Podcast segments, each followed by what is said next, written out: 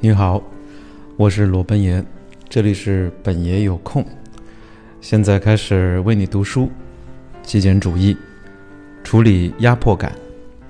Joshua，我在这世上已经度过了整整三十年，期间我一直在与一种感觉在做斗争，比其他任何情感的斗争都要强烈，那就是被层层重负压倒的那种感觉，而这种情况在今年。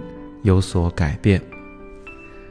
一直以来，我都被工作压得喘不过气，被邮箱里铺天盖地的电子邮件所掩埋。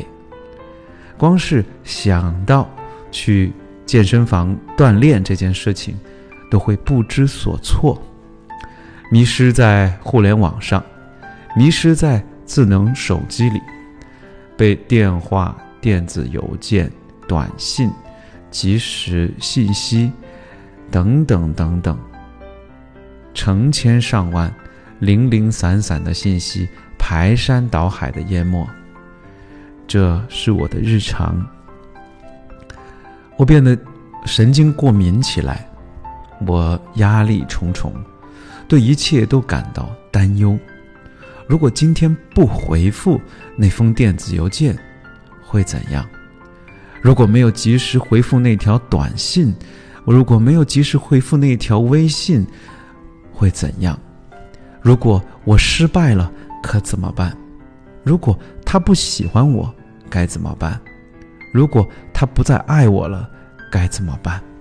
如果，如果，成千上万的如果，压迫感是个没心没肺的贱人啊！这个。在英语里面叫，啊，就是用 bitch 来说贱人，其实中文翻译过来其实可以叫别的哈，但是他这里还是直译了哈。我们继续看，让我们自我怀疑、迷茫、消沉，他又很容易进入我们的生活。面对日常生活当中那道由各种信息织成的弹幕，被压倒。似乎也是必然的。既然其他人也如此，我为什么不这么做呢？他这里把这些消息形容成日常生活当中由各种信息交织而成的弹幕，有时候弹幕把整个画面都遮住了，真的好形象。然而呢，我们如果不跟这个压迫感、这个贱人分手，而且是友好分手，我们就没有办法让他离开我们的生活。极简主义是我们以一种之前完全想不到的方式来应对重压。它让我明白，我们感到不知所措，不是因为有成千上万条信息整天在耳边嗡嗡作响，而是因为。那巨大的信息量本身，换句话说，我们之所以觉得被压垮了，是因为生活中有着太多的事情，而这种压迫感，则是一种报警的信号。今年，我终于意识到了这一点：这种压迫感，其实是要在帮我，而不是在害我。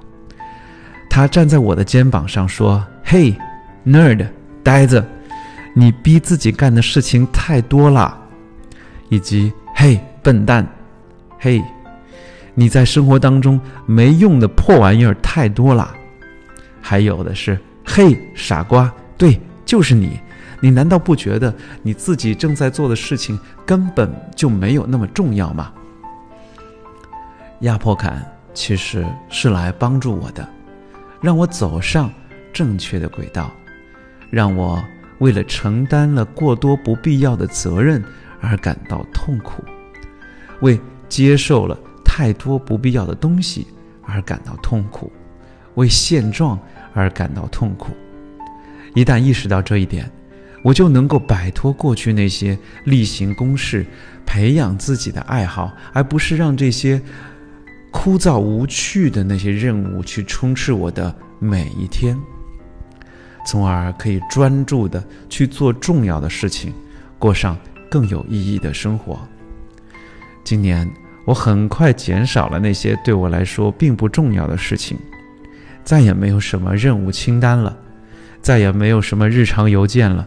再也不用看电视了，再也不用在家上网了，再也没有什么非必须的账单了，再也没有什么不必要的电话了，再也不需要挂钟时时刻刻提醒着时间了。现在我专注于对自己来说真正重要的事情：我的人际关系、我的健康状况、我热爱的事，实现个人成长，并通过有意义的方式。对他人做出贡献。最开始，我以为别人不会理解我，我以为朋友和家人会排斥我这种变化，担心他们会觉得受冒犯，因为我没有在二十四小时之内回复他们的微信，没有在一小时之内回复他们的电话，没有遵照以往的惯例，而我发现。生命中最重要的那些人很尊重我这种新的生活方式，这种新发掘的淡然的态度，以及我更平静而专注的人生。一旦我跟他们形成了这样的默契，他们就尊重我的决定。